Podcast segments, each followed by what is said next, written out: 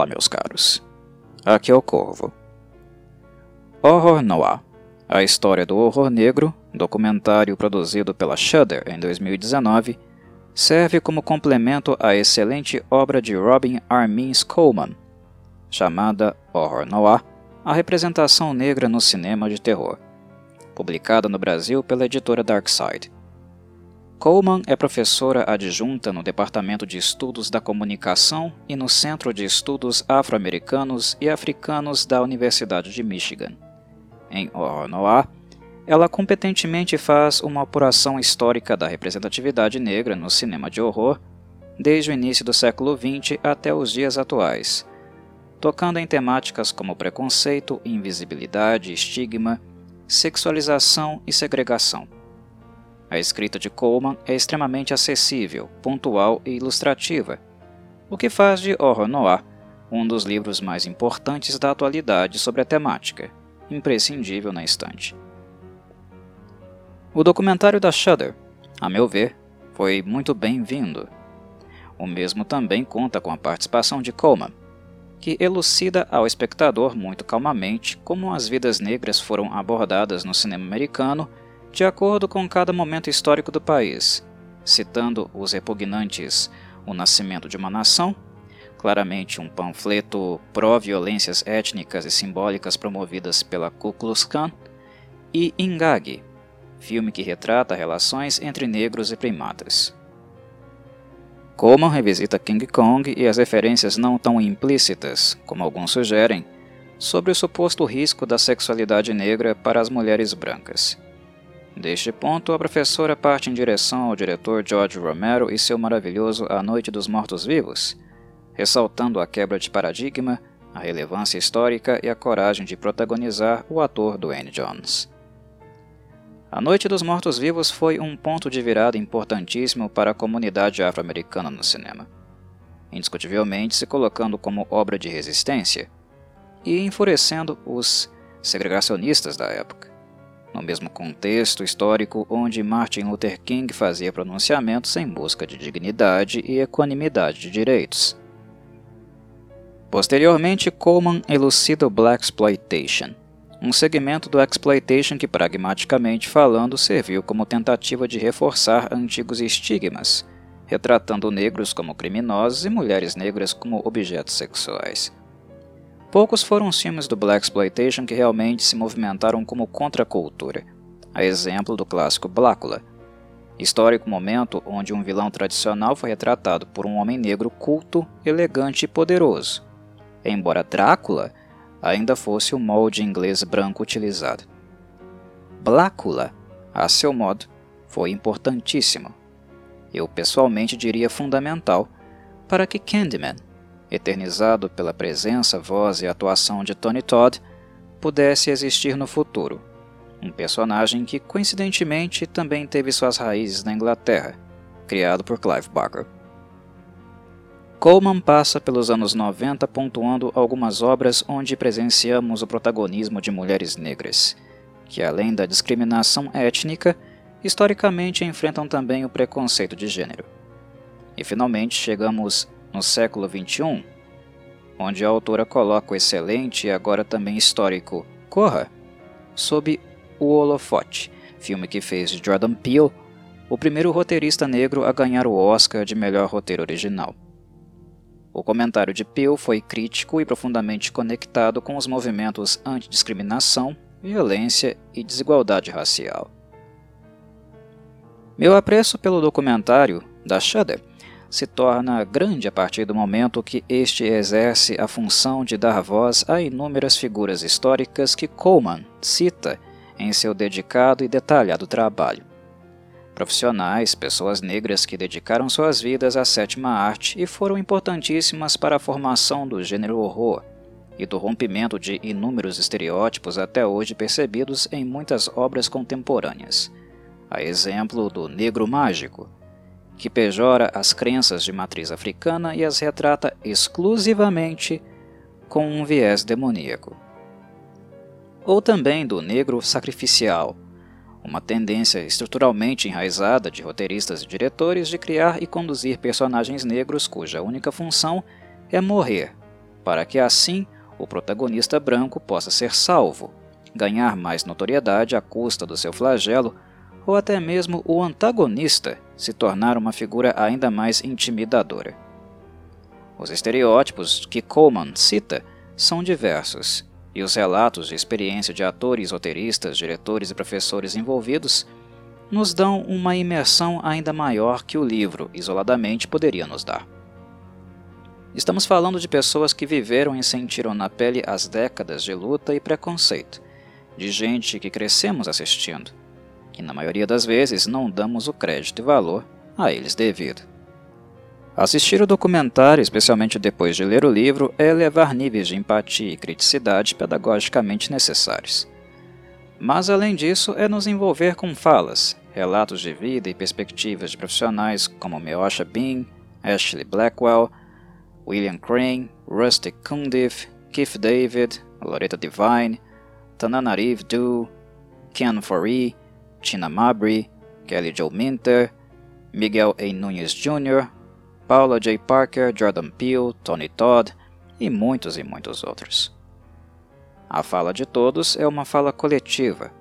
É a fala de vidas negras que finalmente conseguiram espaço após anos de lutas individuais e coletivas.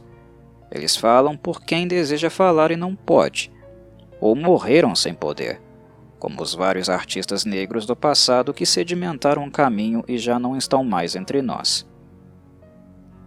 O documentário se torna ainda mais assertivo em virtude do encontro geracional que promove, profissionais do presente estabelecendo diálogo com outros do passado, que através do relato de experiência educam não apenas aqueles que estão assistindo, mas também a si mesmos.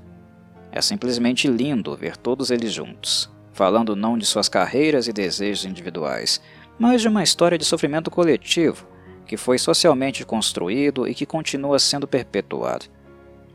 Vê-los pensando e refletindo sobre de onde vieram, por onde estiveram e os caminhos possíveis e desejáveis para a desconstrução da barbárie é muito gratificante. A seguir, gostaria de dar voz à autora do livro que deu origem ao documentário. O sensível prefácio de Robin Coleman se situa em um lugar de fala que jamais estive, e sendo assim, as palavras dela comunicam o verdadeiro teor e humanidade contida no livro e documentário em questão. Ao narrar as palavras de Coleman, meu objetivo não é ferir os direitos autorais da obra, mas por meio dela, por meio de um pequeno recorte, fazer uso informativo e educativo da mesma. Considero isto imprescindível. Ela escreve: Rick Warland, 2007, em seu livro The Horror Film, observa de forma jocosa, ainda que astuta, que autores que escrevem sobre filmes de terror têm uma propensão a incluir declarações mais ou menos irônicas indicando que seu interesse em filmes de terror começou na infância ou recentemente, argumentando de forma implícita que a credibilidade que uma pessoa possui para falar sobre o tema foi de alguma forma melhorada ou piorada apenas em relação à época em que o interesse do autor começou. Aqui eu me junto a essa banal tradição para oferecer minha própria declaração de interesse. Comecei a gostar de filmes de terror bem cedo, talvez com apenas 5 anos de idade. Essa revelação vai além das minhas confissões em relação às florestas psicológicas da minha infância levemente insana. Minha honestidade quanto ao consumo do terror e quanto a gostar disso é oferecida para fornecer a vocês alguma base relacionada às minhas experiências únicas com o gênero. Tenho esperança de que este vislumbre do meu mundo psicológico ajude você a compreender de onde surgiram, em parte, minhas interpretações sobre a representação dos negros no cinema. Escrevo este livro cheia de um sentimento de posse. Eu nasci e fui criado em Pittsburgh, Pensilvânia. Para os verdadeiros fãs de horror, eu não preciso dizer mais nada, pois vocês entendem o motivo de eu dizer que este livro é o meu destino para aqueles que precisam de uma pista. O lugar do meu nascimento foi o berço do Hércules do terror, George, A Noite dos Mortos-Vivos, Romero, assim como do extraordinário criador de efeitos visuais, Tom, padrinho do gore, Savini. Na pré-adolescência, eu estava levemente ciente de que literalmente segui os passos de Romero e Savini em meu shopping favorito de Pittsburgh, o Monroeville Mall. O shopping, como nós de Monroeville o chamamos, é a assustadora peça central em espaço e ideologia no filme Despertar dos Mortos, 1978, de Romero. O filme também continha a magia dos efeitos espetaculares de Savini nos mortos-vivos. Ele, que também faz uma ponta como um zumbi motoqueiro. Em 1979, aos 10 anos de idade, eu gostava de fazer o que crianças entediadas do país inteiro gostam de fazer andar no shopping. O personagem adolescente Flip Dog, Danny Hotch, do filme Garotos Brancos, 1999, colocou este rito de passagem mundano da juventude moderna em perspectiva de forma sucinta. Tudo o que eles fazem é andar pelo shopping o dia todo, indo da Titis para Foot Locker e da Foot Locker para Titis. Umas ocupações idiotas pra caralho idiotas mesmo. Foram as crianças da minha geração que, de forma desavergonhada, começaram a abandonar os parquinhos e os cantinhos de areia, preferindo andar pelas alas dos shoppings como zumbis. Mas o Monroeville Mall, nos anos 1970, era uma coisa realmente especial. Primeiro, porque o seu primeiro andar era uma pista de patinação no gelo coberto. Com um ringue envolto em acrílico, o lugar parecia o Civic Arena, também conhecido como o Grande Iglo, lar dos Pittsburgh Penguins. Você podia se sentar perto do Pup a Go Go, um restaurante que se parecia com uma barraca de cachorro quente, e assistir ao pequeno Mario Lemieux, patinando de forma acanhada para lá e para cá no gelo enquanto a pequenina e futura Michelle Quans ficava no centro do ringue, cruzando as pernas e pulando. Alguns anos depois, a direção do shopping, não aquecendo a missiva de Romero sobre os perigos da produção em massa, iria desmontar o idiosincrático ringue de gelo com o pup a gogô. O lugar foi abocanhado por uma loja de biscoitos Mrs. Fields, trocadilho proposital. Eu assisti Despertar dos Mortos com a minha avó e com a minha mãe no Greater Pittsburgh Drive-In, que frequentemente exibia filmes de terror tarde da noite. Embora tenha surgido uma década depois de A Noite dos Mortos-Vivos, o despertar de Romero pareceu atrair sua parcela de negros. Existem pelo menos duas teorias interseccionadas sobre a afinidade dos negros em relação ao despertar. A primeira explicação é que, uma década antes, muitos dos cinemas que exibiram A Noite dos Mortos-Vivos atendiam cidades do interior, servindo uma audiência predominantemente negra. Talvez o acesso tenha contribuído para o amor inicial dos negros para com Romero. Contudo, creio que essa proximidade foi apenas uma parcela daquilo que atraiu espectadores negros para os filmes seguintes do diretor. O outro ponto-chave foi que Noite tinha Ben.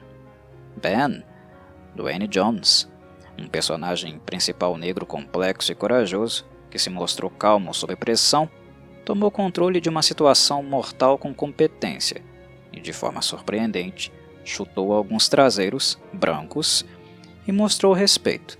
Afinal de contas, ele bate e atira em um homem branco. Nós, duas mulheres e uma criança, nos dirigimos até aquele drive-in para ver se Romero nos daria mais uma vez outro herói negro empoderado, que não vacilava e não era apelativo. Romero não nos decepcionou. Ele provocativamente proporcionou um conquistador negro e mais, através do personagem durão Peter, Ken Furry, que sobrevive à praga zumbi e busca segurança com uma estranha, uma mulher branca grávida Suspiro. Francine. Galen Ross. Poderiam Peter e Francine encontrar esperança e uma vida sem zumbis em outro lugar? Quem vai fazer o parto do bebê de Francine? Suspiro duplo. Seja em 1968 com Noite, 1978 com Despertar, ou até mesmo hoje, representações desse tipo de raça, sexo e relações de gênero continuam a ser muito importantes. Se não me falha a memória, minha viagem até o drive-in com a minha família ficou ainda mais sublime quando noite passou logo depois de despertar como parte de uma dobradinha de Romero. Eu mantive o meu sono distante para que pudesse ver noite outra vez. Eu já tinha assistido antes, com os olhos maduros de uma criança de 10 anos de idade. Vi o canibalismo como algo nojento. Contudo, fiquei profundamente afetada, de forma indescritível, pelo infame final de noite, que, na minha mente, serviu, tanto na época quanto hoje, como uma crítica poderosa a respeito das relações raciais. Nas doloridas cenas finais de noite, depois de Ben ter vencido todas as dificuldades para sobreviver à noite contra os zumbis canibais, ele é, simbolicamente, linchado por uma turba de homens brancos com espingardas. O filme refletia diretamente o clima social da sua época. O assassinato de Martin Luther King, Jr., aconteceu no mesmo dia, 4 de abril de 1968, em que Romero levava a noite até Nova York para ser distribuído. Para muitos negros, em 1968, depois do assassinato do Dr. King, era plausível se questionar se um homem negro seguro de si como Ben poderia ao menos sair da tela grande em segurança. Embora o filme de Romero fosse uma fantasia com seus zumbis comedores de carne, ainda assim era uma obra de realismo significante. Ele dirigiu a atenção da audiência, exigindo que levássemos em consideração que no mundo real dos negros as multidões brancas são bem mais mortais.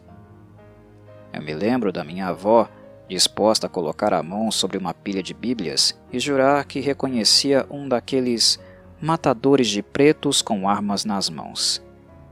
Este e aquele. À medida que os via aparecendo no filme. Eu odeio dizer isso, mas ela podia estar certa. Policiais da área de Pittsburgh e de outros locais atuaram como figurantes na cena principal que decidiu o futuro de Ben. O que vimos em Despertar e Noite era realmente as nossas experiências em Pittsburgh naquela tela. Pittsburgh, assim como várias cidades dos Estados Unidos nas décadas de 1970 e 1980, tornou fácil ter certa hesitação em relação ao seu potencial progressista, especialmente para as minorias. Pittsburgh era, e ainda é, uma cidade segregada. Seus bairros são ricos culturalmente, mas também servem como fronteiras raciais. O bairro de Bloomfield é predominantemente italiano. Polish Hill, colina polonesa, fala por si só. No lado norte da cidade, os negros, especialmente aqueles que vivem nas segregações elevadas e remotas do projeto habitacional Northville Heights, precisam fazer um grande esforço para chegar ao centro de Pittsburgh. São obrigados a descer a colina mais íngreme da cidade, atravessar as planícies e as pontes acima dos três rios famosos de Pittsburgh: o Allegheny, o Monongahela e o Ohio para chegar no centro da cidade, também conhecido como o Distrito Cultural.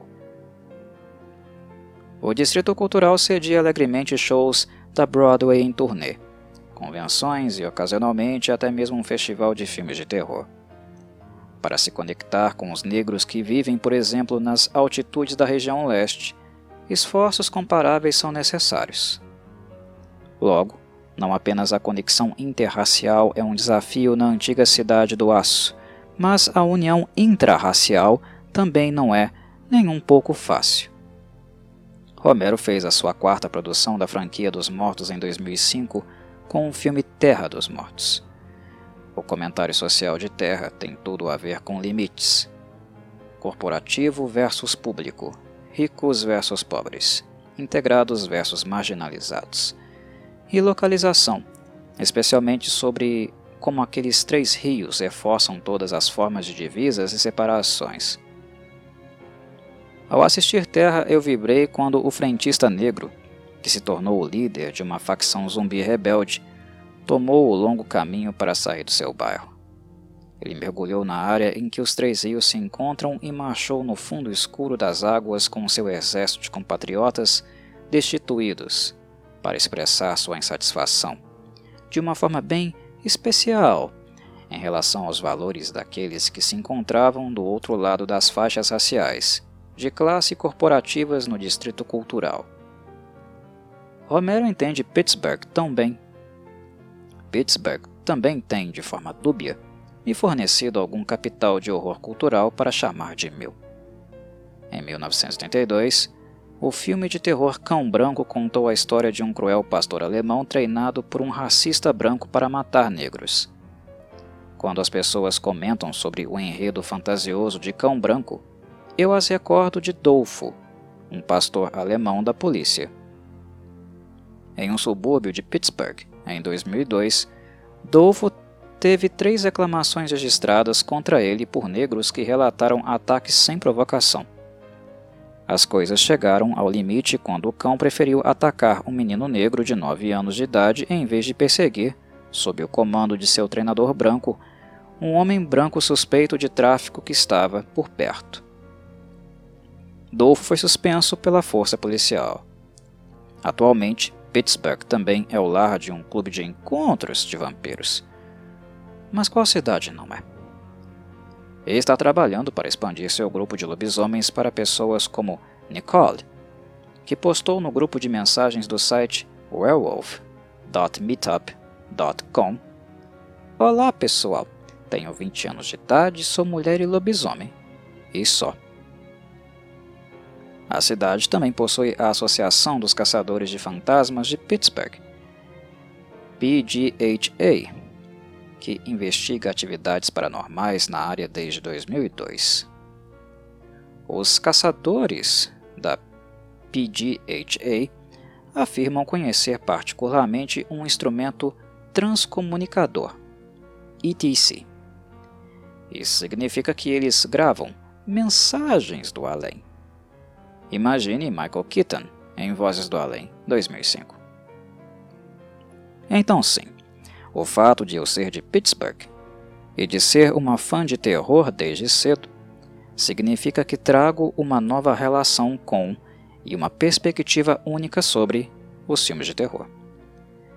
Meu interesse nos filmes de terror e em suas narrativas acerca da raça certamente não começam e muito menos terminam nos filmes de Romero. Filmes como King Kong, 1933, com seus nativos de pele preta entoando Uga Buga e que se enamoram da pele branca, são extraordinariamente úteis para jogar uma luz na forma como entendemos o papel de raça, assim como imaginárias, práticas culturais. E nem me fale de filmes como Bones, O Anjo das Trevas, 2001, inspirados pela cultura hip hop, com seus temas neo, black exploitation, ao som de rap. A corda que une todos os filmes que vou examinar aqui é a sua habilidade de inspirar abordagens raciais provocativas e que oferecem lições únicas e mensagens acerca das relações raciais. Eu mostrarei neste livro que existem muitos filmes de horror que contribuem para a conversa sobre negritude, Acredito que seja particularmente importante entender que existe uma miríade de filmes de terror, geralmente feitos por criadores negros como Spencer Williams, O Sangue de Jesus, 1941, Bill Gunn, Ganja e Hess, 1973, e Ernest Dickerson, Death by Temptation, 1990, que exibem temática negra, elenco negro e cenários negros que contribuem para o conteúdo inovador do gênero. O horror tem algo a dizer sobre religião, ciência, estrangeiros, sexualidades, poder e controle, classe, papéis de gênero, origem do mal, sociedade ideal, democracia, etc. Esses tópicos mudam completamente de figura quando são examinados sob a ótica da cultura negra. Meu ponto é: a história da negritude contada pelo terror é interessante e complexa Enquanto o terror às vezes tem sido marcado pela sua reputação de filme B, de baixo orçamento e ou de gênero explorador, é impossível negar sua capacidade única de expor as questões e preocupações do nosso mundo social, incluindo nossas sensibilidades raciais. Uma forma de rebaixar o gênero do terror, escreve Hutchins, é subestimar sua audiência, dizendo que as únicas pessoas que possivelmente podem gostar desse tipo de coisa são doentes ou estúpidos, ou doentes e estúpidos. Eu não quero desconsiderar o que para alguns é uma pulga atrás da orelha no que diz respeito aos filmes de terror. Muitos desses filmes são realmente repletos de sanguinolência, a doença, e com roteiros fracos, a estupidez. Filmes de terror raramente são coisas dignas de vencer um prêmio no Festival de Cannes, mas o seu público pode ser bem mais esperto do que alguns críticos e acadêmicos imaginam. Esse público entende que o gênero como um todo não é inerte e que realizadores de filmes de terror revelam algo muito, muito mais horrorizante. Que o nosso mundo e as relações são realmente unidos por pouco mais do que cola de peruca Spirit Gun. A Noite dos Mortos-Vivos é um clássico cult agora os aficionados do gênero concordam que foi uma das maiores contribuições de Romero para o gênero e para a mídia. Contudo, já se passaram algumas décadas desde que Noite exigiu que nos perguntássemos o que era mais assustador: zumbis comedores de carne ou aquilo que fazemos uns com os outros diariamente. Então, aí está. Eu obviamente acredito que o gênero do terror tem uma grande promessa revelatória e é isso que me move a explorar sua miríade de definições de negritude, assim como aquilo que o gênero revela sobre os tipos relevantes de personagens negros, em relação aos níveis de participação dos negros em filmes e a respeito da contribuição negra para o nosso mundo social. E assim a professora encerra o prefácio, o que no decorrer do livro será amplamente debatido, aprofundado e, com o complemento do documentário, dividido, discutido e disseminado por vários dos importantes atores históricos citados por ela: homens e mulheres, vidas negras. Horror Noir A História do Horror Negro é um documentário essencial, fruto de um livro essencial, e não há mais nada que pessoalmente possa dizer a não ser recomendar fortemente a leitura e a apreciação. Um abraço a todos e saudações Corvides.